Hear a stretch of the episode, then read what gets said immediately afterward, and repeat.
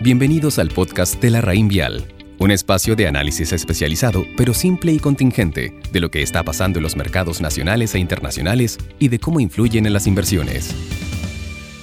Buenos días, hoy 21 de diciembre les habla Pablo Méndez, gerente de portafolio de inversión de la Raín Vial Estrategia, para comentarles respecto a los últimos acontecimientos en los mercados y las perspectivas en torno a la política monetaria y su efecto sobre la toma de riesgo. Primero quería mencionarles que en diciembre los mercados ya acumulan un incremento de 3,5% y con ello se encamina a cerrar un buen año con una rentabilidad de 12,7% sobre el promedio histórico, pero lejano a los mejores registros, por ejemplo, posterior a la crisis financiera que rentaron un 31,5%. Más allá de las caídas que observamos hoy, explicadas por la preocupación en torno a la nueva cepa del COVID-19 en Reino Unido, que a todo esto no es algo nuevo, semana atrás había conocido un caso similar en Dinamarca, el catalizador del apetito por riesgo han sido las políticas monetarias expansivas a escala global. De hecho, la semana pasada el Fed se reunió y, como era de esperar, mantuvo la tasa de referencia y confirmó su sesgo expansivo. Lo mismo hizo el Banco Central de Europa a inicios de diciembre, pero ajustó su programa de compra de bonos de emergencia. Ahora los bancos centrales de todo el mundo están explorando cómo las políticas monetarias no convencionales pueden usarse de manera más agresiva con el objetivo de acelerar la recuperación de la crisis del COVID-19. En efecto, este es un escenario favorable porque, por un lado, se reduce los riesgos a la baja sobre el producto y paralelamente se alivian las condiciones financieras. Sin prejuicio de lo anterior, un riesgo que potencialmente podrían traer consigo la política monetaria expansiva en el mediano plazo, precisamente porque es un no observable, es el que subyace de la excesiva toma de riesgo por parte de los inversionistas y la acumulación de vulnerabilidades que ello conlleva. Este trade-off es difícil porque no es el clásico equilibrio entre producto y actividad real, sino que involucra calibrar una decisión intertemporal entre política monetaria actual versus desequilibrios futuros. Ahora la pregunta es si este factor sugiere un riesgo. Pensamos que no. La política monetaria no convencional ya ha sido probada por años y no ha generado efectos nocivos. No obstante, si la pandemia se extiende por más tiempo del presupuestado, podría comenzar a hacerlo. Este es un riesgo de menos plazo que vale la pena monitorear. Por ahora no vemos argumentos que miren el apetito por riesgo. Que tengan una buena semana.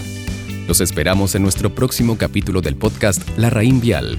Conoce larraínvialdigital.com, una plataforma de inversiones, servicios y herramientas en donde la experiencia de la Raín Vial es 100% online.